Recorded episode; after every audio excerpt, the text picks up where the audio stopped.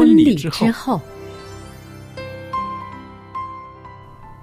爱情的下半场爱情的下半场变幻莫测充。满挑战。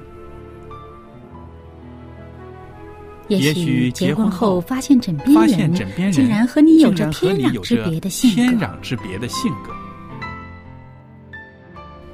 原来原来性性格不合真的会有问会题。有问题。嗨，到时再说吧。哦，婚姻充满了不可思议的惊叹和风险，难以理解的神秘和惊奇，独特的喜悦和哀伤。婚姻生活，此一时风平浪静，彼一时怒涛万丈。幸福的婚姻不不是没有冲突的，而是而是有能力解决冲突。两个人总比一个人好，因为二人人劳碌碌同得美美好的果美好的效果效。夫妻夫妻是一起承受生生命命之之恩的，爱到到永远远，爱到永远。爱到永远。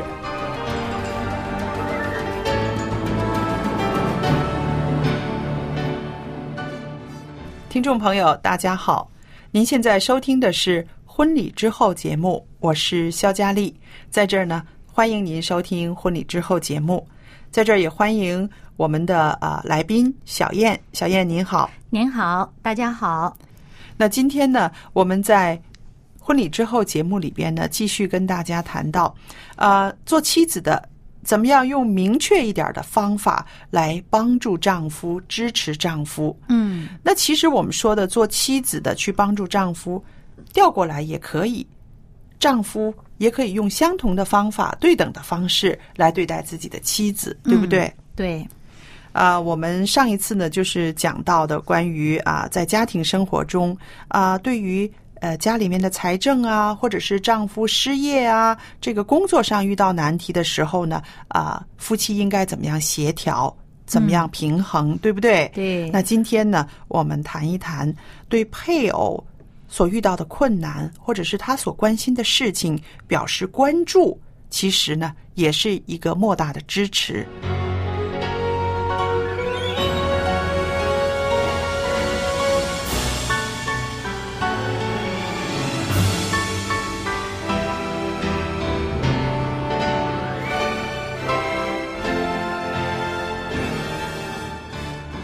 那圣经里面呢有一个经文，这个经文呢是以佛所书第四章第二节。凡事谦虚、温柔、忍耐，用爱心互相宽容。嗯，然后呢还有一节经文是在三十一节，我们看看怎么说的。三十一节说到：一切苦毒、恼恨、愤怒、嚷闹、毁谤，并一切的恶毒，都当从你们中间除掉，啊、再读一节。并要以恩慈相待，存怜悯的心，彼此饶恕，正如上帝在基督里饶恕了你们一样。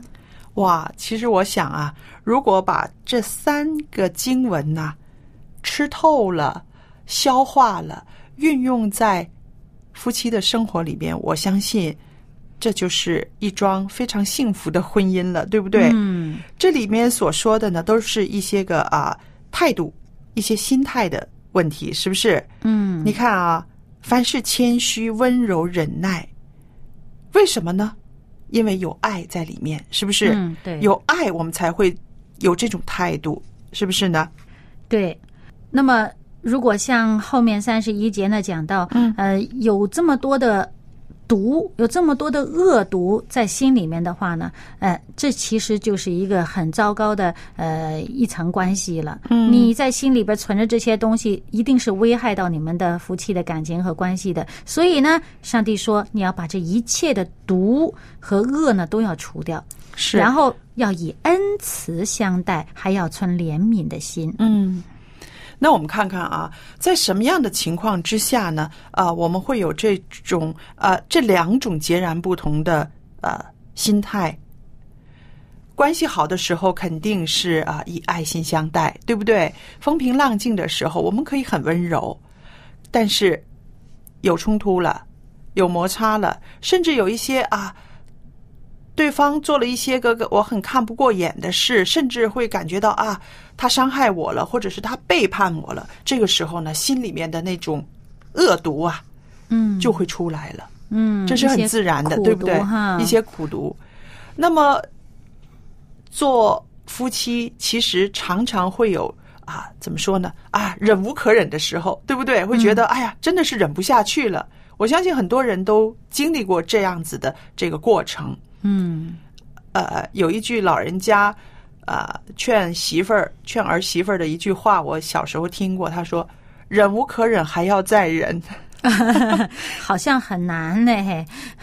忍呢，其实是一个很呃压抑自己的。一种做法，嗯，但是如果你像刚刚圣经里面给我们的提点是以恩慈相待的时候呢，你的心态上面是一个恩慈的心念去对对方的时候，那种恕、那种饶恕的心态，嗯，你也就没有忍那么难受了，嗯。嗯。那我想起就是刚刚说的，呃，小时候听过的这句话哈，老人家劝儿媳妇说啊，忍无可忍，还要再忍。其实我想到的里边的呢，就是那种任劳任怨，嗯，是吧？啊，我们现代人呢，对于这个词呢，好像感觉比较陌生，任劳任怨，肯定好像觉得很苦了自己啊，很委屈，是不是？好像很委屈的时候 才会有这样子的这种状态了。但是呢，其实呢。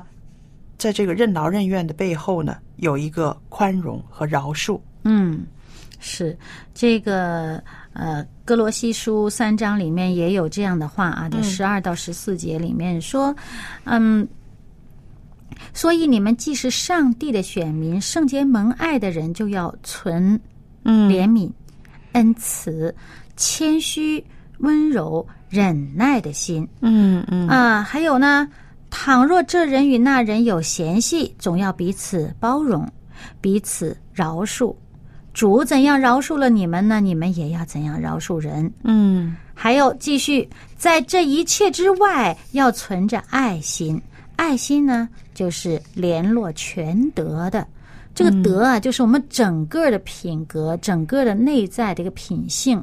的表现，这个爱呢是联络整个的全人的一个身心状态的，嗯嗯，所以呃，真的是我们讲的，好像这个忍耐好像很很不得已啊，呃，好像呃任劳任怨，好像有点亏，但实际上它也是一个这个以守为攻吧。那你本身当你任劳任怨的时候，其实。是你自己品格的一个磨练，一个锻炼，而且呢，在你训练了自己的这种饶恕的精神的时候，实际上呢，一方面除了是自己品格上的一个增进，另一方面呢，它本身它也造成了一个氛围，让你们彼此这个这个婚姻的关系能有一个转弯的余地，能有一个回旋的余地，不会把事情弄僵了，弄到绝了。是。我想到，就是说，有的时候呢，呃，夫妻里边有一方呢，总是在默默的在付出，嗯，那个默默的付出呢，其实就是任劳任怨，嗯，呃，有些人呢，啊，付出爱、付出关怀的时候呢，是大锣大鼓的，嗯，好像啊，不只要你知道，甚至啊，你们家的人也要知道，是不是？所有的人都要知道我对你多好，嗯，但是其实呢，啊。这个真的是没有什么太大的意义的。只要两个人知道你付出了，总有一天会有结果的。反而大锣大鼓的，很多人都知道了，那又如何呢？反而有的时候啊，让那个接受你的好意的人呢，有些不知所措，因为这么多人看着啊，你妻子对你那么好，你妻子对你这么多的忍耐。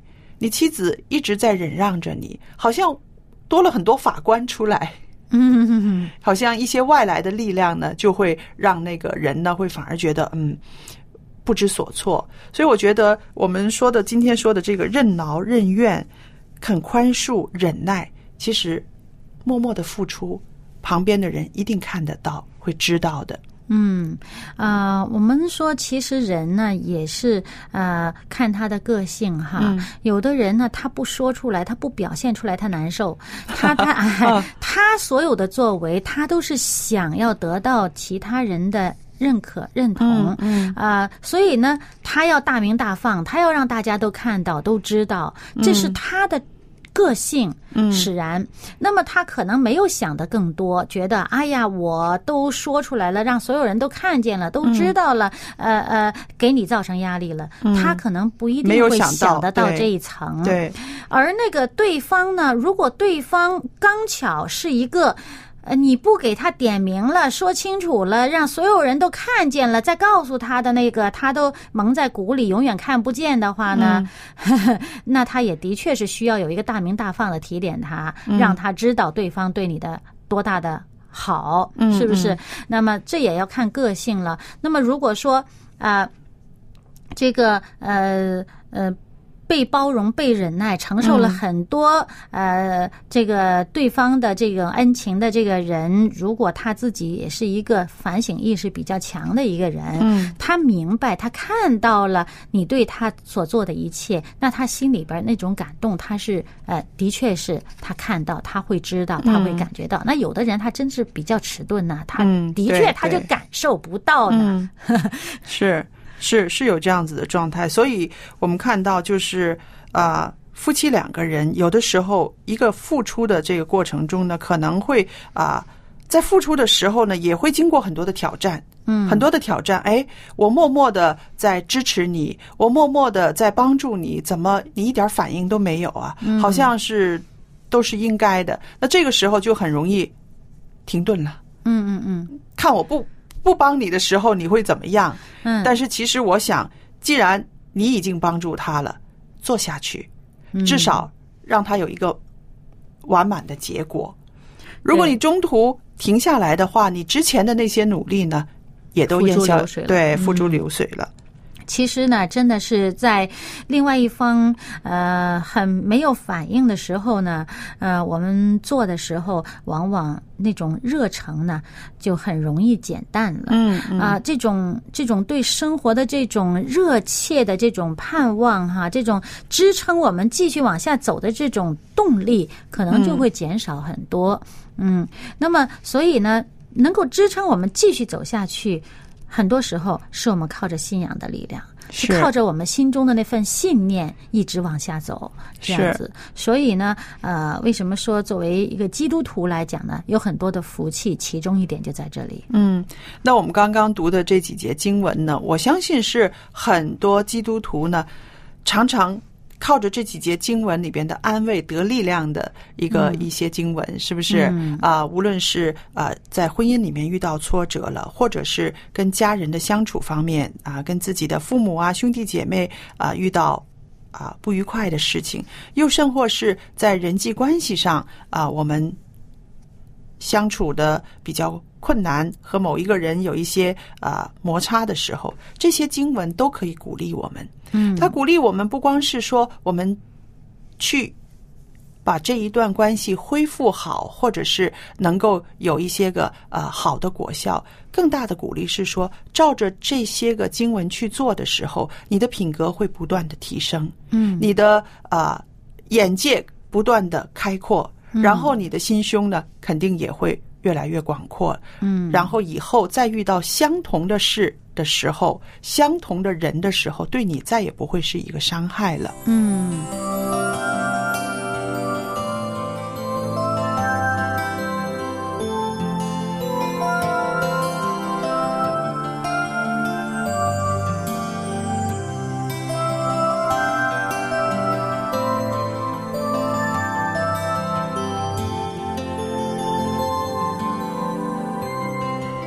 那接下来呢，我们要谈的是说啊、当你的配偶遇到困难了，或者是他所关心的事情，你也表示关注，那这其实也是一个很大的支持。支持对，那的确是我们有的时候最愿意和我们自己最亲近的人分享一些我们的看法，是不是？嗯啊、我们在外边受了委屈了，遇到难事了，我们也最想家里边那个最亲近的人可以给我们慰问、呵护我们，这个是啊、人之常情。但是呢，有的时候呢，做配偶的呢会啊、忽略了，忽略了他的感受，会觉得每个人在外边做事拼搏都是这个样子啦，为什么你就这么娇贵呀、总会呃有这些个问题要回来要要要要倾诉啊？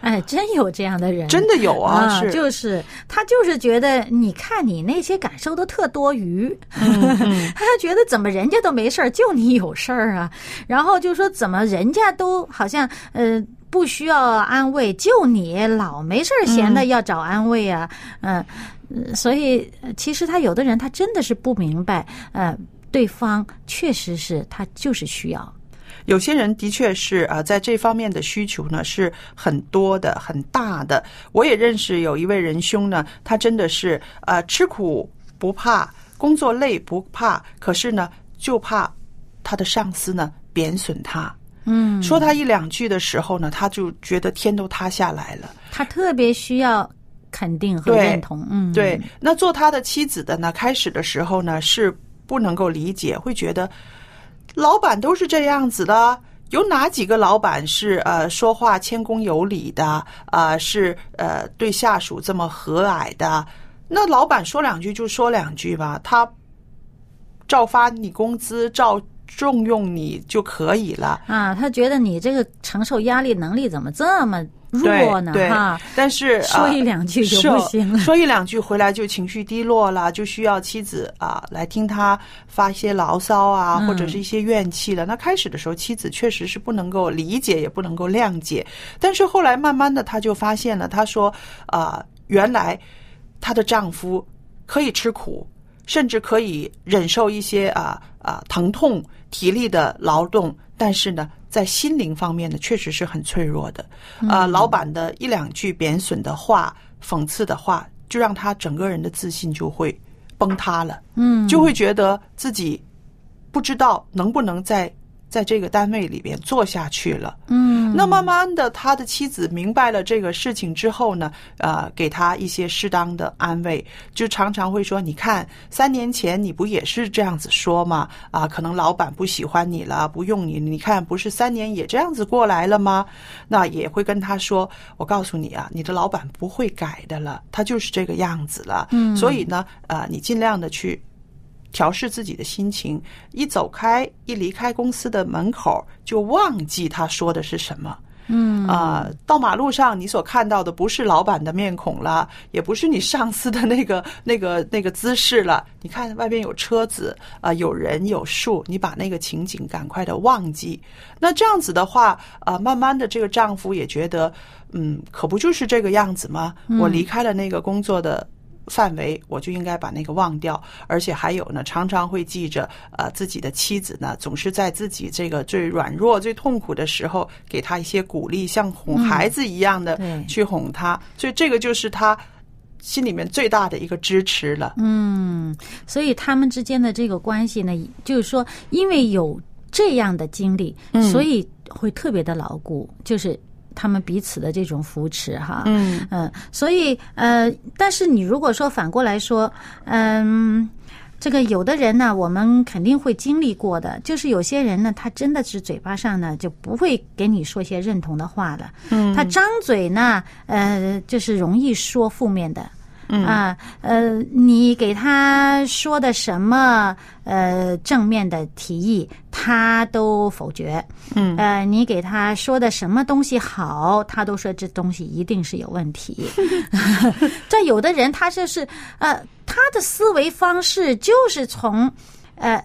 跟你一般人的思这个想的这个方向是不一样的，嗯。他就是给你逆着来，嗯有的时候呢还没有想清楚，还不了解这件事情，他已经妄下断言，就先说这个东西不行了，嗯。嗯，然后然后还来一个，你说你你再多了解了解吧，我再跟你多说一说吧，啊不，他拒绝听，嗯。不愿意听，真有这样的人。那么他当他这样子的话呢，你就会觉得特别受打击了。对，好像啊、好像就是说，呃，你你做的什么事情呢，他都是要否决，他都要否定。嗯那么，其实你要知道，他有的人的思维模式，他是倾向于这样子的，嗯，对，所以你就不要被他的那个 no，不要被他的那个否定呢支配了。对，他可能有时候他根本这还是根本没有弄清楚，脑子里没有理性的分析过，他就已经先否定了，他先否决了，他先已经说不了。那么你让他再说是的话呢，就很困难了，面子问题。是，所以呢，你不要先去理会他说的这个东西，嗯。啊，不要因为对方，因为你知道这个人他总是呃说负面的话、反对的话，那你就知道他是这样子的话呢，你就不要受他的这个否定呢影响你自己的判断。是。嗯那针对你这个刚刚说的这个例子呢，真的是呃，这个配偶要存怜悯的心，嗯，而且还要总要饶恕他，对不对？而且不只是总要饶恕他，而且要一直要有纱布、胶布给自己裹上。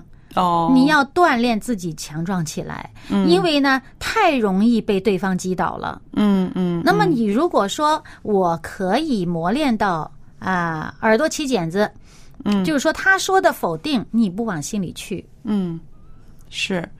那好了，我们再谈一谈，关注你配偶所关心的事，这是一个很很开心的过程吧？我想，如果你配偶有一些事情他很关心，然后你也去关注他的时候啊，他会觉得嗯，有人跟我是啊有同好哈。啊，对对，有同好，而且呢，好像可以分享的东西就更多了。哎，对对对对对。那么，呃，如果这在这个业余的爱好是方面呢，其实是有多了很多的共同语言。嗯啊、但是如果是对于一个重大的事情，比如说事业方面的事情呢，有些人就是作为配偶的，他可能不喜欢对呃对方插手。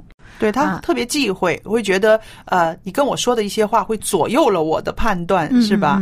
有的人他就会觉得啊，我不需要我的配偶啊关注我的这个事业方面的这一部分，嗯这是我自己独立的一个范畴。嗯啊，那么有的人呢，他就很希望呃对方能够给他多一个意见，让他参考。所以这个人和人呢还不一样哈，有的他是比较强势的，我有我自己的地盘儿，那么我所关注的这些事情，我要自己掌控，啊、我不需要其他人来插手来左右我的分析。